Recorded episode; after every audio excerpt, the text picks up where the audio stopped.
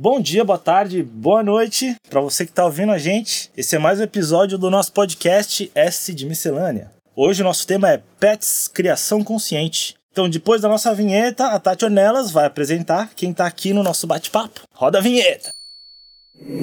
Miscelânea. Miscelânea. Miscelânea. Oi, pessoal, tudo bem? Tudo bom? Olha, é um prazer estar aqui com vocês hoje. A gente vai falar de um tema que eu acho que vai pegar. O bicho vai pegar. Que fique bem claro para quem está ouvindo. Nessa mesa hoje a gente tem o nosso digníssimo, querido aqui da casa, Lucas Maia. Olá, É um Tati. prazer te receber aqui. Prazer estar aqui falando de um tema que é muito importante na minha vida. Que eu tenho dois pets que mudaram minha vida, já, pass... já outros tantos já passaram é, na minha história. E é um tema que é muito importante para a construção de uma sociedade mais legal e para transformar a gente em pessoas mais legais também. É isso aí, é por isso que você acompanha essa cadeira aqui hoje.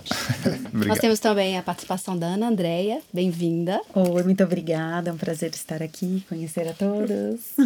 A gente recebeu também, o, a- atendeu ao nosso pedido, ao nosso convite, a Luli Sarraf, Oi, boa tarde todo mundo. Obrigada pelo convite, aliás. que faz parte de, de um projeto fabuloso que é o Celebridade Vira-Lata. Isso. Estamos muito felizes com a sua presença. Obrigada. Compõe nossa mesa também a Patrícia Venturini. Olá, tudo bem? Um Obrigada prazer pelo te ter convite. aqui, nossa querida PV. E divide a mesa hoje comigo o Pedro da S de Samba. E vocês que não Olá. podem ver, o Luke Skywalker, um, um shih tzu bem louco, também tá aqui. Tá nos passeando por- pelo estúdio. Gente, é assim, nosso tema hoje, a gente intitulou de pets, é, uma é, criação consciente. Isso é muito amplo, tá? É, a ideia de convidar vocês é que vocês têm histórias muito interessantes que a gente pode dividir com quem está nos ouvindo agora. E, e nossa finalidade aqui é isso: é, com a informação, com a divisão das nossas experiências, que a gente toque alguém que nos escuta e, e- e que a gente consiga fazer esse movimento, que hoje a nossa sociedade está carente exatamente disso. Então, eu queria, Lucas, começa a contar pra gente um pouco a sua relação com esse tema e o que, que tem acontecido na sua vida. Bom, eu vou tentar ser breve, porque a minha história com, com animais ela começa lá de quando eu era molequinho. Vou contar uma, uma o primeiro primeiro a minha movimentação como ser humano de me tornar vegetariano, que foram diversos é, diversas diversos acontecimentos. A primeira foi que eu sou de, um, de uma cidade do interior de Alagoas chamada Arapiraca e meu avô tinha propriedade e no aniversário do meu avô era cultural se matar um bode para as pessoas comerem, compartilhar. Isso é cultural. Sim. E a minha mãe conta essa história assim que estavam trazendo o bodinho para poder sacrificá-lo e ele se ajoelhou e pediu para não ser sacrificado, não não falando, mas ele chorou. E minha mãe fala que eu era muito criancinha, eu tirei a chupeta, fui lá, abracei ele e falei assim: vai ficar tudo bem, bodinho, fica tranquilo. E nisso começou. E eu, eu decidi na minha adolescência parar de comer carne e todo essa, essa, esse lado ético eu trago também para os animais domésticos. Hoje eu tenho o cuscuz e a cocada, que são dois vira-latas, bem vira-latas na verdade. Cuscuz tem uma história triste de, de, de abandono e, e agressão. E a cocada eu achei na rua. Então esses dois serizinhos aí é o que eles que mandam na minha vida, digamos assim. Ah, vamos tomar uma cerveja. Puta, não posso que eu tenho que pegar a cocada na creche. Ah, vamos fazer isso. Não posso que eu tenho que passar com cuscuz. Ah, vamos viajar. Ah, não achei ninguém legal pra, pra deixar os dois. Eles podem ir, né? Então, eles podem ir. é. É, então, assim, é só um exemplo de como que, que, que esses pequenos seres vão dando norte na, na, na vida da gente. Que É legal. isso. É isso que, que é legal a gente compartilhar com as pessoas também. Ana Andréia, conta um pouquinho pra gente também desse trabalho fabuloso que você faz na, na terapia holística e outras coisas. A, a presença dos animais na, na vida de uma criança, eles são assim. Uma infância tem uma característica quando ela tem tudo muito, né, tudo muito providenciado, mas não tem a presença de um bicho. O desenvolvimento é outro, a alegria é outra, a forma dessa criança se, se desenvolver como ser humano é outra. Eu tive uma super sorte de crescer no meio de uma bicharada. O que a minha mãe não deixava ter em casa, eles apareciam. E era formiguinha, e era o grilo, e era abelha, não importava a espécie, então sempre fez muito parte. A proteção animal ela aconteceu de forma muito acidental e ela teve um tempo breve. Então ela começou com um capão, um, no Capão Redondo, quando eu fiz um resgate de um pequenininho que eu acho que ele não passaria daquela noite se a gente não tivesse pego. E ela terminou com um resgate bastante dramático de 12 gatos em questão de duas semanas, de um senhor bastante alterado ele a gente descobriu comprovadamente que ele assassinava esses animais e fomos ameaçadas, estávamos em três protetoras, nós fomos ameaçadas, pegaram a nossa placa, ele mandou avisar que ele era sniper para a gente ficar esperto, aquele pânico. Então, esse resgate dos últimos animais, dos últimos 12, a gente fez de madrugada, embaixo de chuva, numa Páscoa de 2016. Foi bem dramático. Então, o ciclo se encerrou quando eu estava com 15 animais dentro de casa. A gente tinha um, um, fluxo com uma parceria de, uma, de um pet shop que quem a gente resgatava, cuidava, deixava o bichinho bem, levava para o pet que fazia, microchipava e fazia as adoções e os encaminhamentos, os acompanhamentos. A hora que eu peguei o último gato, na semana seguinte o dono do pet falou: chega, não vou mais fazer adoção, quero trabalhar com venda de gatos caríssimos. Gente, preparar eu até entendo, mas começar a vender. Sim, não, cortou as adoções e quis investir em, em comercialização. Aí eu tô num apartamento menos de 100 metros quadrados, 100 metros quadrados com 15 animais e mais três adultos. Falei, não, tudo vai dar certo. Então começou um outro ciclo de, de cuidado dos animais, menos nessa dimensão e num padrão mais energético. Então, os cursos de terapias e cuidados energéticos que geralmente eu direcionava para mim mesma e para o cuidado dos humanos, eu comecei a aprender uma forma de direcionar isso para o cuidado dos animais. E aí eu entrei num campo que eu não imaginava que existisse, inclusive é, de uma percepção de que o animal ele tem uma vida espiritual também, ele, vai, ele tem uma progressão no caminho dele, ele passa um tempo dele aqui nessa dimensão com a gente, ele vai seguir. E, e agora, recentemente, mas esse ano de 2019, o que eu tenho percebido é um trabalho aumentando na, no cuidado do encaminhamento desses animais na hora de ir embora para outro uhum. plano, né? Então, domingo a gente fez um atendimento de um animal que o discurso do dono dele já era de um desapego, mas não era um desapego amoroso. Então o bichinho estava com 17 anos, já estava cego, é, andando meio troncho, e a dona sentiu uma aflição de não bancar essa partida e falou assim: Olha. Você acha um jeito de ir embora para eu não ter que te eutanasiar, porque eu acho difícil ter que passar por isso? A empregada bobeou, ele se jogou na piscina e ele se matou. Velhinho? 17 anos.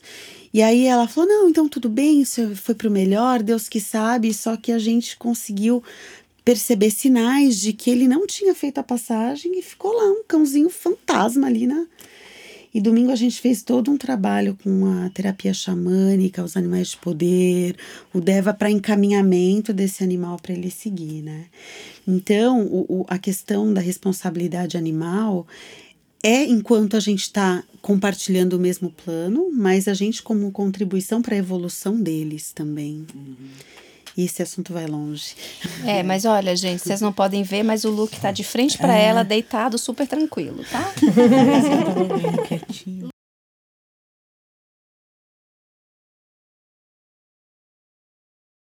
É o que vai fazer a diferença. Você sabe que, assim, ouvindo aqui a, a depoimento tanto da Andréia quanto do Lucas, Aí eu fico pensando, gente, eu, minha história com os animais começa quando eu tomei consciência da minha existência, né? Você começa a pegar o cachorro na rua e colocar para dentro de casa, e o gato, e enfim. É, acho que a gente nasce desse jeito.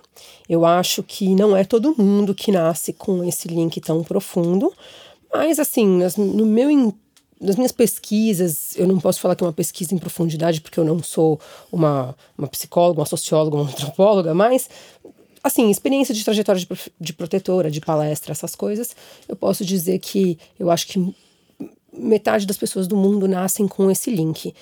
20% das pessoas do mundo perdem esse link ao longo da sua trajetória do, da vida adulta. E 30% permanecem tão intensas como a gente. E para mim, assim, acho que teve. Eu, eu, tive um marco muito grande, que foi quando eu comecei a celebridade vira-lata. Foi meu pai, meu pai morreu, eu tinha 21 anos e eu fiquei bem mal, eu né, perdi o pai nova, e aí vem aquela realidade toda da vida despencando na sua cabeça. O é, que, que aconteceu? Eu fiquei triste de verdade. Tristeza não é depressão, não é doença. Tristeza faz parte da vida, não se trata com antidepressivo. Uhum. E eu, com o meu psicólogo, decidi que a gente não ia tratar dessa maneira. E aí, um dia, a Magnólia, que era minha cachorra vira-lata, eu adotei. A minha família sempre teve a cultura da adoção, a gente não comprava, mas assim, a vira-lata eu adotei quando eu tinha 14 anos.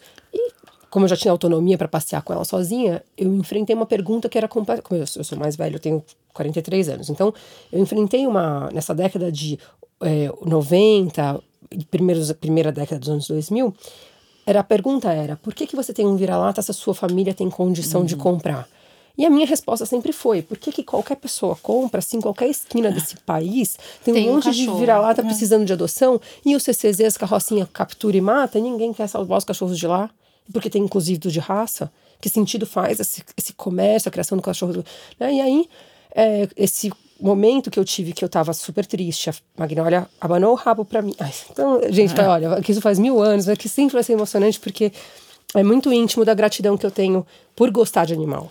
Esse link com o animal me cria um monte de problemas e dívidas e brigas e nananã, mas também uhum. me dá uhum. vontade de viver. Então, é, esse momento que a Magnólia ela eu tava triste por causa da vida, e aí a Magnólia abanou o rabo para mim, e aí eu sorri para ela sinceramente, e aí eu tive um, uma catarse muito forte, porque eu comecei a chorar de felicidade, de gratidão por sorrir sinceramente, uhum. por encontrar algo na minha vida que me fazia sorrir sinceramente. E foi então que eu decidi que eu precisava ajudar mais.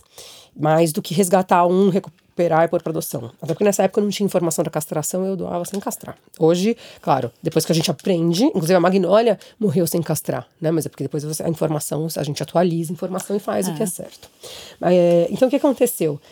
Eu comecei a, a olhar para dentro de mim e ver o que, que eu podia fazer para mudar essa cultura da, da da, da compra do comércio. Então eu decidi fazer o calendário com fotos de animais adotados, com as suas historinhas felizes, porque esse calendário, porque sem dinheiro, precisaria ser um, uma mídia que fosse um produto. Um calendário é uma mídia que pode ser um produto. Uhum. Tudo bem que as pessoas dão de brinde, mas também muita gente compra. Então eu com esse dinheiro eu conseguiria pagar a produção e colocaria aí no mercado a informação da adoção para que as pessoas solidarizassem. Seria um canal. Um né? canal de tipo adotados felizes, né, bem cuidados, com histórias bonitinhas, as pessoas quisessem comprar um, o, o, o quisessem adotar um animal quando elas fazem, considerassem a adoção de, na decisão de incluir um animal na família. Então eu comecei a celebridade de vira-lata, isso foi em 2009. Vou lançar a 11 edição na semana que vem. Vocês estão muito convidados, dia Opa. 6. Depois eu, eu queria que a gente repetisse, porque é dia 6 de outubro na, vai ser na Nature Dog House. Então, é, que, que a, gente. Eu comecei a fazer isso e deu super certo. Na verdade, primeiro deu super errado, eu fiquei desesperada. Aí eu fiz um release, aí ficou dois dias de home no wall, caiu meu site, vendi tudo, imprimi, reimprimi. Aí eu tinha um lucro, então algo que eu ia fazer que era só para cobrir os custos de impressão, eu tinha lá, tipo, 80 mil reais. E aí eu não sabia o que fazer com 80 mil reais, né? Assim, em prol da, da causa animal forte. E aí foi que eu aprendi os mutirões de castração. Então comecei a fazer mutirão de castração. Que é para investir sempre na causa. Né? A ONG, eu faço resgates como protetor independente, mas é, a ONG não resgata. Né? Até porque o protetor independente põe em casa, tem limite. Porque senão a gente mora com. De repente tem 15 bichos em casa, fica doido, tem que ser um por vez. Né? Fica feliz, mas fica doida. não, e assim, ou então você acaba virando uma ONG que é um abrigo e tem toda essa função de abrigo, e aí você lida com aquele fantasia do resgate, aí você vai para mil, dois mil animais, não vai ter fim, porque o problema, a gente tem que. Eu acho assim, todo mundo que lida com essa proteção animal, a gente precisa respirar fundo, aceitar humildemente a impotência de salvar todos, acolher todos e trabalhar na, na causa. O que, que a gente. Vamos fazer brainstorming para trabalhar pela causa. É, é, essa finalidade da gente abrir é, essa voz é a informação. Da mesma forma que você aprendeu que a castração faz parte também de todo o rolê de ajudar, a gente tem que entender a, né, a, a engenharia da coisa e a gente trabalhar nas, nas extremidades que estão é, carentes e que não, não faz a coisa girar. Né? Então a informação hoje é, então, é o principal. Conversar, eu acho que tudo que todo mundo pode fazer, por tudo, não é só pelos animais. Acho que tudo que a gente aprende, a gente tem que dividir com os outros. A gente tem que perder esse constrangimento de não quero me indispor ou não quero incomodar. A, a vida em sociedade ela é complexa e ela pesa de diversas maneiras, por exemplo, a cultura de matar o bodinho, e que não é o, o pior jeito, né? Assim, vamos falar que matar o bodinho no sítio não é o pior jeito do que é o confinamento e a produção em escala industrial de carne. Da indústria carnívora, claro. É vida e a gente está tratando desse jeito. Então, assim, então para você ter uma ideia, olha onde a gente está chegando como sociedade. A gente tem que. A internet é uma ferramenta importante, onde a gente se comunica uns com os outros com mais facilidade. A gente tem que perder essa, essa preguiça de incomodar. Tem que incomodar um pouquinho, criar um pouquinho de conflito, com educação, com respeito, mas tem que trocar essa informação, né, Tati? É fundamental, senão fundamental. a gente não vai sair de onde a gente está e, e pior, vai sair para pior. Não é nem que, também né? entender essas movimentações, porque a partir do momento que você consegue enxergar, há 10 anos atrás eu não via essa essa essa importância do cachorro, do gato como animal que, que poderia melhorar a vida da gente. Resgatar, né? né a nossa Resgatar alma. de alguma maneira. né? E a troca que, que, que, que tem. Por exemplo, eu estava lendo uma, uma, uma reportagem, não, não, vou lembrar de onde que era, e que antes o lugar do cachorro era no quintal. Agora o lugar do cachorro é na cama. Né? Então, a partir dessa movimentação, você cria outras movimentações, por exemplo, de negócios. Você vê o número de pet shops crescendo absurdamente. Não pet shops é, para vender cachorro, mas para cuidar do bicho.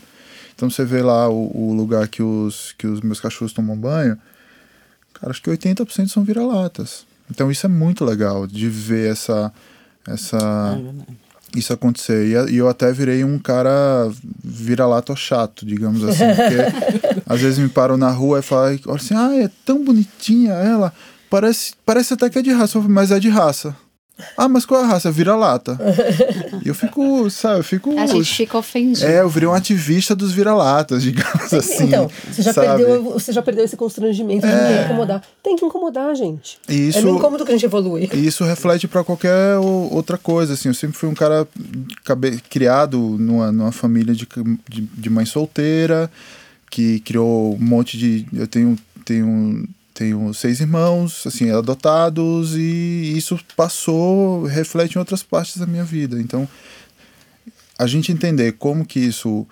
A gente a está fazendo um podcast, tudo, mas assim, eu trabalho na indústria, então a gente tem que entender essa, essa movimentação, como que isso vai mudar o mercado, como Sim. que você viu lá os 80 mil que entrou na sua conta por lucro de um, cara, super legal. De um calendário. De um calendário. 2010, imagina, ninguém mais usava calendário. Mas você imagina uma Z-Dog da vida que hoje uma das, recebeu um aporte agora, desculpa, milionário, e você vê cachorros vira-lata usando uma coleira da Z-Dog. Isso é muito legal, é um mercado aí a, ser a explorado. é uma empresa que começou, tipo, o foco deles é a coleira, que é fashion e premium, né? Só que é uma empresa que começou, eles não foram procurar. Isso é super legal. O, o, o Tadeu lá das Dog é que eu falo porque foi muito legal dentro do plano de negócio deles. Uhum. Eles não procuraram Kennel Club e Kennel Clubs de raças, porque é por aí que eles entravam no mercado. Não, eles procuraram ONGs, diversas ONGs. Eles foram pelo outro lado. E eu acho isso já é. Isso eu, eu fico pensando.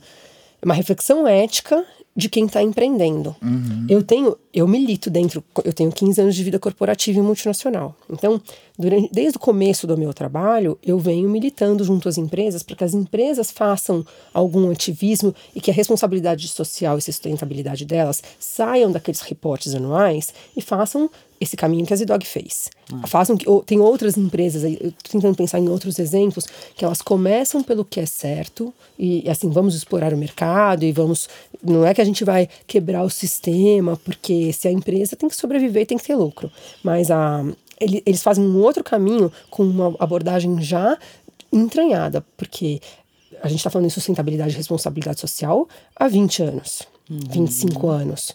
E não é prática de grandes empresas multinacionais. Eles colocam isso no reporte, e eu falo isso até porque eles me chamam para a Semana de Sustentabilidade e Responsabilidade Social.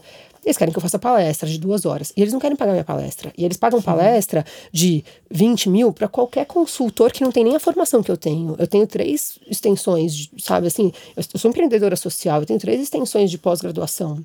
É, eu, eu tenho toda uma, uma trajetória que vai além do meu propósito de vida. Uhum. Eles pagam a palestra de qualquer pessoa que tem qualquer coisa, 5 mil reais para qualquer um. Então, assim, como é que você quer que eu saia? O tempo da minha ONG eu tenho correr atrás de dinheiro, administração, e sobra quanto para eu fazer minha missão?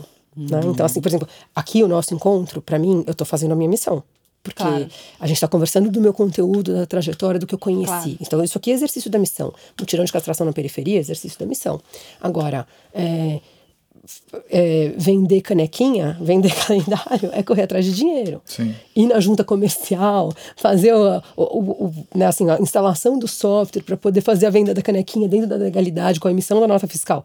Isso tudo é da administração. Então, como é que uma empresa não pode respeitar esse meu tempo? Uhum. E aí eles não respeitam. Eu, tô falando As empresas elas vão ter que se dobrar esse movimento. Espero que sim. Porque a gente já tem dados. No segundo semestre do ano passado, saiu um artigo muito bacana mostrando que as empresas que lidam estritamente com produtos derivados de animais já estão sofrendo queda nas vendas. Então. É, quem lida com, com festas e bufês e organiza já não consegue organizar é, festa para criança, adolescente, no, com refrigerante, com doce. Se você faz, pode, não precisa ser empresa, pode ser é, movimentação pessoal. Uma, um relato de uma das mães de aluno lá da escola, ela colocou uma mesa imensa de frutas e sucos, mas também colocou o salgadinho, as coisas que geralmente se tem. Ela falou que era nítido, você via por gerações. A turminha mais nova detonando as frutas e os sucos e a água. E os mais antigos que estavam ali nas coisas mais né, açucaradas uhum. e gordurosas. É uma questão cultural mesmo. É. PV, eu quero que você Oi. conta pra gente. Ai, desculpa, história. Não, gente, eu, eu adoro ouvir. Acho que é sempre interessante e a gente aprende muito quando a gente ouve, em vez de ficar falando demais também. É, eu sempre fui conhecida como Felícia na minha família. eu, é, todas as minhas histórias giram desde muito pequena com, com um bicho. Então, assim, eu, é, eu dei minha chupeta, eu larguei a chupeta, porque eu joguei a chupeta para os gatinhos que moravam no. que nasceram no, no telhado do vizinho. Eu eu me perdi no, no Ibirapuera, a minha mãe sofre um pouco as histórias, tá? A minha, eu me perdi no Ibirapuera com três anos porque eu fui atrás de um cachorro e ela não viu e eu simplesmente sumi atrás do cachorro. Então tem histórias assim enormes e emocionantes. Vivi numa fazenda, então a minha relação com o cachorro é igual que eu tenho com o porco, com a galinha, para mim é tudo a mesma coisa. É, e isso faz com que a gente aprenda a respeitar todos eles, né? Então, assim, porco eu não como, mas nem que se me pedir, pelo amor de Deus, não como, entendeu? Eu morro de fome, mas não como. Porque eu, eu tive uma relação, os porquinhos andavam atrás de mim, eu andava, eu ficava dentro do, do chiqueiro o dia todo, minha avó falava, pelo amor de Deus, você vai ficar doente, eu nunca Ninguém come o melhor amigo, né? Exatamente. É, e assim, é igual. O porco e o cachorro são iguais. Eles, é, a gente precisa precisa. É, é uma construção que foi feita durante décadas de que o animal não sente, de que isso é normal, matar o bicho para comer é normal. E isso não é verdade, já está mais do que provado que o animal é senciente, todos eles, de formas diferentes. É a nossa ignorância que não consegue enxergar. É uma mentira boa para poder apaziguar a culpa. É, e para que essa indústria crescesse É, e se desenvolvesse como ela se desenvolveu. Porque se cada um de nós pensasse duas vezes na hora que olha um prato com uma carne, essa indústria não seria tão grande quanto é. E não seria o grande lobby que a gente está vendo cada vez mais no mundo e que impacta na vida de todos os outros animais também Do planeta até. né? É, é, é gra- graças a essa indústria é, que a gente tem uma relação tão pouco saudável com todos os animais da Terra, né? Então a gente, é, eu, eu passei minha vida é, lutando por eles. é, não tão engajadamente como a Luli, por exemplo, mas assim, sempre que eu posso eu falo, eu, eu, eu tinha ó, uma história ótima, a minha, eu tinha uma, uma tia que gostava de, de caçar passarinho, olha que coisa maravilhosa, que a gente tem que ter esses seres ao nosso lado, Tem. né? E, as, e ela caça, ela fazia as, as é, armadilhas e caçava e botava o passarinho dentro da gaiola. O que que eu ia? Eu ia de Soltava- noite, soltava, soltava todos os os passarinhos. Então virou briga de família, entendeu? E isso sempre foi, fez parte. Eu não sei aonde começou. A, Eu gente- só- a gente nasce. é, eu não sei explicar porquê. E aí, assim, quando eu é, fui crescendo, a minha mãe também era gateira, então a gente catava todos os gatos da rua, achava os gatos e levava para casa. Não tinha essa consciência de que tinha que castrar, que vacinar, que não podia. Então ficava lá e sumia, saía. A gente hoje em dia fala para o gato tem que ficar dentro de casa, mas naquela época não existia isso. Então o gato saía, dois anos depois morria atropelado, e assim a gente ia vivendo, né? Com aquela. Por isso que eu falo que é- a gente precisa muito de educação educação e consciência em relação aos animais. Porque se a gente não tiver educação, eu acho que assim, é, me inspiro bastante na Luli nessa questão de valorizar a castração, porque senão é enxugar gelo, você pega, pega, pega bicho Exato. e não, não vai Exato. acabar nunca. Inclusive, esse gato aí que você falou de, tipo, que aparecia em casa, porque, por exemplo, eu morava numa casa bem grande, aparecia gatos e eu sabia que eu não ia adotar. Gatos adultos, que eles não tinham chance de adoção. Eu sempre peguei, castrei e devolvi. Então, assim, se ele vai sumir, se ele vai andar no telhado, se tá castrado, por exemplo, vizinhos gostam de envenenar gatos porque eles miam no telhado quando eles vão cruzar. Se você castrou e devolveu, ninguém vai mirar no telhado. Você avisa para os vizinhos que você está castrando e devolvendo. Ninguém mia no telhado, ninguém envenena. Segura a tragédia. Isso já é um passo, né? Então, assim, ó, eu me inspiro, porque eu acredito muito nessa.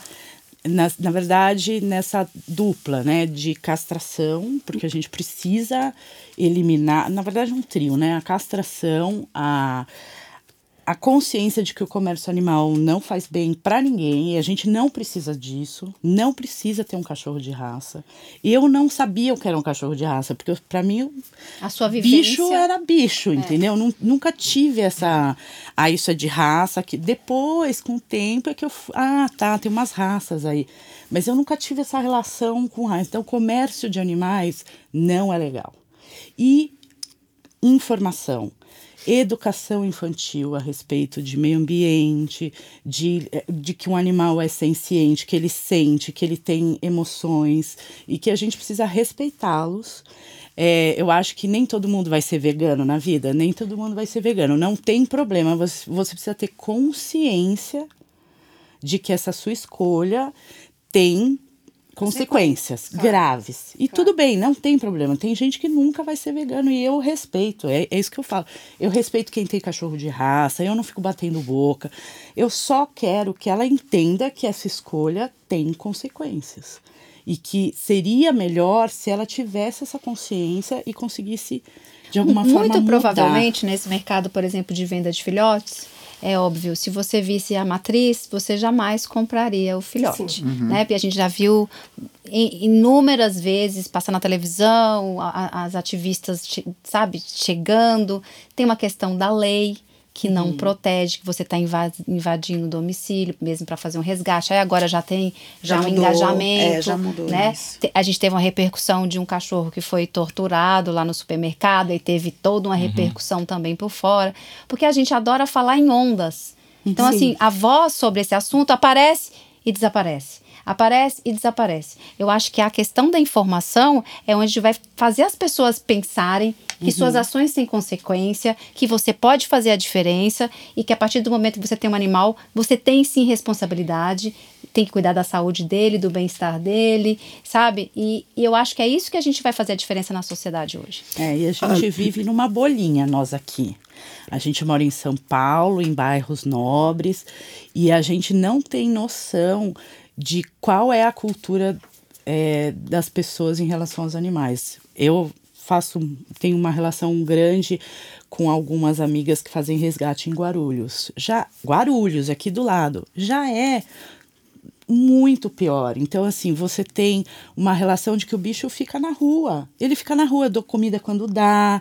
Não é prioridade o bicho, né? É, é, você vai para o interior ainda do Brasil, é ainda pior, porque Claro. é uma relação de bicho coletivo. E o, o cachorro que é de todo mundo não é de ninguém.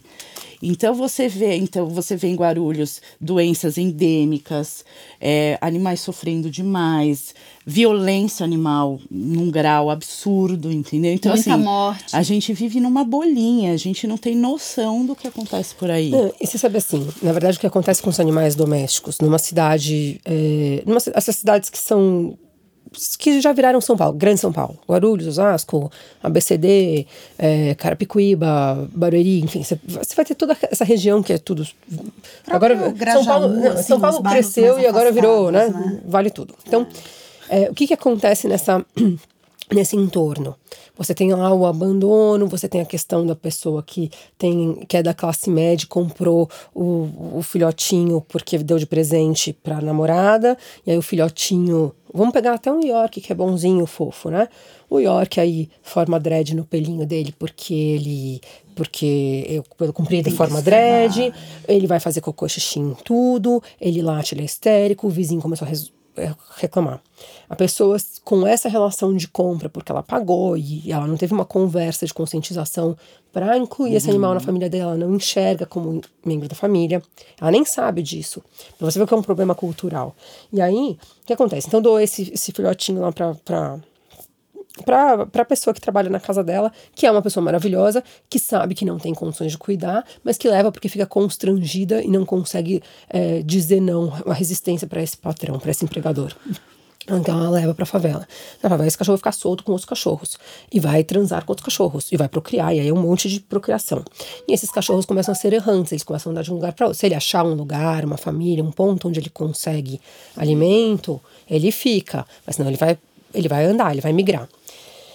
Por isso que a gente fala que é responsabilidade do poder público a questão da castração, vacinação e microchipagem. Pelo menos a gente mapear onde eles estão. Até porque depois que eles morrem, precisa recolher, precisa incinerar, porque você tem a questão ambiental, saúde pública e social Sim, a gente tem muitas questões juntas. envolvidas nisso. Você pensa assim, eu, eu sou uma pessoa, você falou que você não é tão engajada como eu. Eu só engajei tanto que pra mim era assim, ah, se eu morrer e não, porque eu não consegui fazer tudo que eu quero, eu prefiro morrer, porque eu queria, eu quero fazer, eu quero ajudar, me, me importa de toda a minha alma. Então o que, que aconteceu comigo? Eu sou toda cheia de atitude, revoltadinha, e eu tenho uma inteligência. Então, assim, sem modéstia, eu tenho inteligência e cheia de atitude, com, com curiosidade, com vontade. Gente, se tira, se tira de mim meu direito de amar animais, se tira de mim, né, assim, o meu direito de viver esse amor que todo mundo que tá aqui vive, E compartilha. eu vou virar uma psicopata de uma, sei lá, assassina gangster, sei lá, o que, que, não sei o que aconteceria comigo. Porque eu, eu não tenho esse perfil do tipo, quero morrer. Pra mim é, tanto faz se eu morrer, vou sair fazendo tudo que eu quero. Eu- é isso, entendeu? A Tipo, morte não é uma questão. não é, ela faz parte da vida. Vamos, todo mundo vai morrer mesmo. Eu perdi meu pai com 21 anos. O meu primeiro namorado morreu, eu tinha 14 anos. Então eu, te- eu tive uma experiência precoce com a finitude da vida. Então, realmente, a morte pra mim, ó. Mas quando a Patrícia fala da educação, fica tudo muito claro, porque se a gente pensar nesses espaços mais afastados da bolha, são espaços que também o índice de morte dos humanos É altíssimo. É altíssimo. Eles não têm recursos. Morre-se de mortes violentas. Eles não falta têm de assistência de saúde, por falta de saneamento básico. Mas você sabe que tem uma pesquisa não feita aqui no Brasil, fora, como sempre, porque todas as pesquisas e trabalhos a respeito de animais vêm muito mais de fora do que aqui de dentro. Existem pesquisas que comprovam que a violência doméstica começa com o animal. Sim. Que a psicopatia, com, com, né, a, os, A manifestação, a manifestação da psicopatia começa com o animal. Então, assim, se a gente tivesse essa cultura de educar as crianças desde o início, a importância de se cuidar bem. Quando você fala, ah, é ótimo para a criança ter. Tem todos os motivos do mundo para uma criança ter um animal. Para aprender a socializar, para aprender que o espaço dela termina onde começa o dele, que nem tudo que Cuidado você fizer ele vai gostar. Então, assim, é, a, a educação nos ajudaria a resolver outros problemas além da causa animal. Claro, claro. Porque o animal ele é, ele é reflexo, né? É- O que o animal sofre é, re- é reflexo de uma cultura que impacta De exploração. o ser humano também. A, a natureza toda, a- inclusive as águas. Porque a gente vê a trajetória do Rio Tietê, ele nasce muito vivo. Ele morre aqui. Ele sai de São Paulo, ele volta a viver.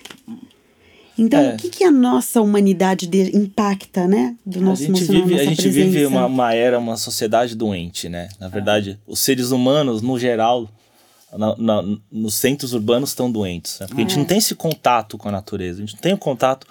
E os animais são, são parte disso tudo, né? Se, você, se você tem acesso a isso desde pequeno, cara, isso ia falar uma coisa que vai é- mudar a percepção, né? que é muito interessante que, que eu, eu, eu uso os meus cachorros para minha causa e não pago eles, né? É, ótimo. não pago É eles. trabalho escravo. É, trabalho escravo. Dou e comida, dou água, cocada vai pra creche três vezes por Ah, semana. você ainda tem a escolinha. É, senão ela come minha casa. É, enfim, esses dias eu tava, tava almoçando lá no, no, no prédio do trabalho e uma menina chegou assim, eu vi ela bem desesperada. Ela, ai, o que é que não tem carne aqui para comer? Escolhendo uns salgados. Aí eu falei assim, ó, tem tal coisa, assim, eu também não como. Ela, ah, mas você é, é vegetariana? Eu falei, é, sou vegetariana, mas estou indo pro veganismo. "Ah, Como que você consegue? Aí eu falei, hum, vou usar o meu cachorro. Você tem cachorro? Ela falou, tenho. Imagina você comendo seu cachorro. Aí ela, ai moço, eu vou virar amanhã, então. Fácil. então é Ninguém come o melhor amigo, Ninguém gente. como melhor amigo. E eu conheci agora há um, um- Ou não. há uns, uns- uns tempos atrás uma moça que ela cria um porco chamado Ramon. Ah, Chique. e, Aí é sacanagem. É de uma elegância e é um porco. porcão assim gigante ele. E eu fiquei falando, puta, eu sempre tive vontade de ter um porco em casa também, né? Mas aí eu Eu tô com um pra adoção, você, Você quer? tá. Então, mas eu não, 15. eu não consigo, porque 15 quilos? Não, 15 imagina porcos. cocada, 300. cocada Ah, quilos. cuscuz e um porco E agora. agora o bacon. Que provavelmente vai ser o bacon. Cada cuscuz de pernil, meu amigo, a gente faz uma festa. Ele sabe que na, na creche que os meus cachorros ficavam, tinha um porco que ia lá. Eu falava, gente, qualquer dia esse Então, porco quando a gente resgata porco, é desesperador, porque vai adotar pra quem, né? Sim. A pessoa tem que ter uma. Além da condição que ela tem de, de ter de criar o porco, tem que ser uma pessoa que não vai criar pra matar. Então, ainda tem os mitos que foram Fica criados. Ah, o porco é um bicho sujo. Cara, o porco é um bicho limpíssimo. Super limpo. Só come. Gente, faça um come apelo aqui para adoção de porcos, de por porco, favor. sim. Eu já doei pato, eu já doei tartaruga. Eu- Olha, a gente pega é, ferret, teve uma época que É que que muita pega gente... de criador de casaco, sabe? Pra casaco de pele. E, A gente fer- resgata, aí resgata de um monte de, de vez. O ferret virou moda. Ou, ou, inclusive, outro dia eu vi uma matéria, ah, virar lata virou moda. Já me apavora, entendeu? Porque eu não quero que vire moda. Tem que virar consciência, Sim. não moda. E aí, o ferrets abandonados nos parques, um bicho Sim, que não consegue. Então, teve uma época que eu tinha, sei lá, 18 ferrets para doar. Então, assim, isso é essa coisa de moda, sabe? Essa Também. fantasia que a pessoa tem de abandonar o coelho, a chinchila, o ferret É. no parque, porque quando eles são silvestres, ah, estamos reintroduzindo na natureza. Na praça, gente, na pracinha, Desculpa. no parque. Tem não, Coitado na isso é natureza de São abandono. Paulo, né? É o cúmulo Pelo da- da irresponsabilidade. Não é, e não é, assim, para as pessoas entenderem, né? O, o animal, ele acontece na natureza dentro daqueles outros, com aquelas outras espécies e com uma quantidade de indivíduos específicos da espécie dele. Na hora que sai de lá, acabou essa história de reintrodução na natureza. Então, a reintrodução na natureza é uma coisa, uma área muito específica de biólogos e agrônomos estudando, cientistas, que não é. é e é, é um combo. Lá, né? e, é, e, é um estu, e tem que mapear. Então, assim, não, não é nunca abandonar achando, num, num parque, numa praça, achando que está reintroduzindo na natureza. Olha, gente, chegou no nosso final. E eu queria encerrar. Não é sempre assim, é uma delícia. É você viu como é complexo? E é por isso que a gente tem outros, porque a gente tem muito o que falar para vocês. Eu, Lucas, encerra com a palavra para quem está ouvindo para gente, para ver se a gente toca essas pessoas. Bom, é... o que eu posso falar é que, assim, ter. Não só ter cachorro, que para mim ter cachorro é fundamental pelo menos na minha vida, eles mudaram a minha vida de uma maneira absurda, assim, de boa, mas também para você. Cara, você pode comer carne, você pode comer frango, você pode comer peixe, pode fazer o que você quiser, desde que você respeite e saiba de onde, de onde aquilo tá vindo, né?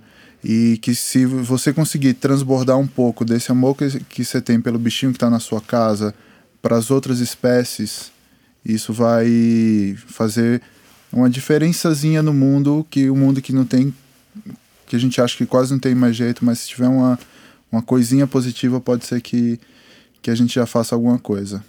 Legal. Ana Andréia. Eu recomendo que a gente comece a olhar no espelho e começar de uma vez por todas a se amar. Porque se a, quando a gente consegue amar a si próprio, você desenvolve um amor verdadeiro e legítimo por si próprio, quem ama a si mesmo ama tudo ao redor. A gente consegue perceber que está conectado com tudo. O bicho sou eu, a árvore sou eu, a Amazônia queimando lá na ponta do mapa sou eu também que estou queimando um pouco. Então, quando a gente perceber o quanto a gente está conectado com absolutamente uhum. tudo, a gente consegue ter ações que são efetivas. Porque ativismo também está na moda. Uhum. Exato. É. então, a gente tem que ver assim, aonde é que está a minha verdade, qual que é o meu centro, onde que é o meu caminho, o caminho da minha alma. E quem estiver perto, a gente influencia, não foi nem de propósito, aconteceu. A né? gente sentiu. É. Luli. Eu quero convidar todo mundo para festa do lançamento do calendário. Vai ser dia 6 de outubro. Tem uma grade de palestras, as palestras começam a uma hora. Então tem conversas como essa com pessoas que são especialistas nas suas áreas, né? É, e assim, é na Dente Dog House, Avenida do Jamariz, 1092. É logo atrás do Clube Sírio, ali naquela esquina da Indianópolis com a 23. Sim. Tem uma saidinha. E aí tem uma rua lá, a gente vai fechar a rua. E enfim, vocês estão convidadíssimos. Pode levar os cachorros, Lu? Deve levar os cachorros. Ah. Tem comidinha. Então eu vou, porque eu não vou deixar os dois Cocada e cuscuz. E inclusive tem área para você deixar. A gente tá combinando com alguns monitores, para quem for na palestra, se quiser deixar o cachorro do lado de fora da palestra, porque a gente não sabe quantos dentro, se for um monte de cachorros ficam brincando, eles ficam ansiosos, mas dá pra gente, vai ter cercadinho para deixar com, com o monitor, ou então, tipo, leva para dentro da palestra, mas é que se não for muito, às vezes desarmoniza. E a gente, eu tenho esse cuidado de colocar a palestra no, no evento, que é pra gente poder trocar informação e aprofundar o nosso engajamento mesmo. Fala seu Instagram para quem tá ouvindo. Ah, é, arroba, no Instagram é arroba celeb vira-lata, Twitter também, Twitter e Facebook, é tudo é arroba celeb com bemudo, underline vira-lata. Legal. E é importante lembrar que a renda do calendário tudo investido em mutirão de castração, tudo. A gente investe em mutirão de castração e, assim, se tem alguma coisa que eu uso, às vezes, da verba que tem dentro da ONG, eu uso em produção cultural. É exposição, produção de evento, palestra, que é pra gente aprofundar, né? Assim, que é o tripé. Uhum. É brecar a comercialização, investir em castração e investir em educação e informação, que a gente puder fazer pra gente e mais rápido como sociedade, porque tá urgente. E o calendário é super fofo, gente. É, eu recomendo. Bebê, encerra você? Eu vou encerrar com duas coisas importantes. Primeiro, não compre, adote. é igual. Cachorro de raça e cachorro vira-lata têm as mesmas é, dores e as mesmas delícias, tá? Dão os mesmos problemas e também são incrivelmente fofos. Adote, mas adote com responsabilidade, entendendo que este animal não vai durar dois anos, que ele tem um custo, sim.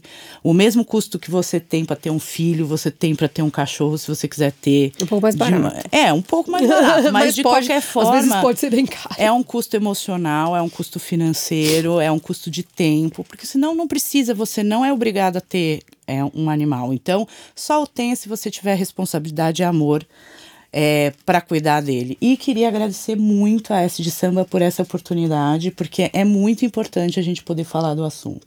E nem sempre a gente tem espaço aberto para conversar sobre um assunto tão importante que impacta não só os animais, mas toda a sociedade. O espaço está aberto, a gente vai aprofundar nesse tema porque tem muita coisa para ser dito. Mas por hora, obrigada a todos, valeu Obrigado, a participação. Obrigada. Obrigada, gente. Obrigada, gente. Obrigada. Miscelânea. Miscelânea.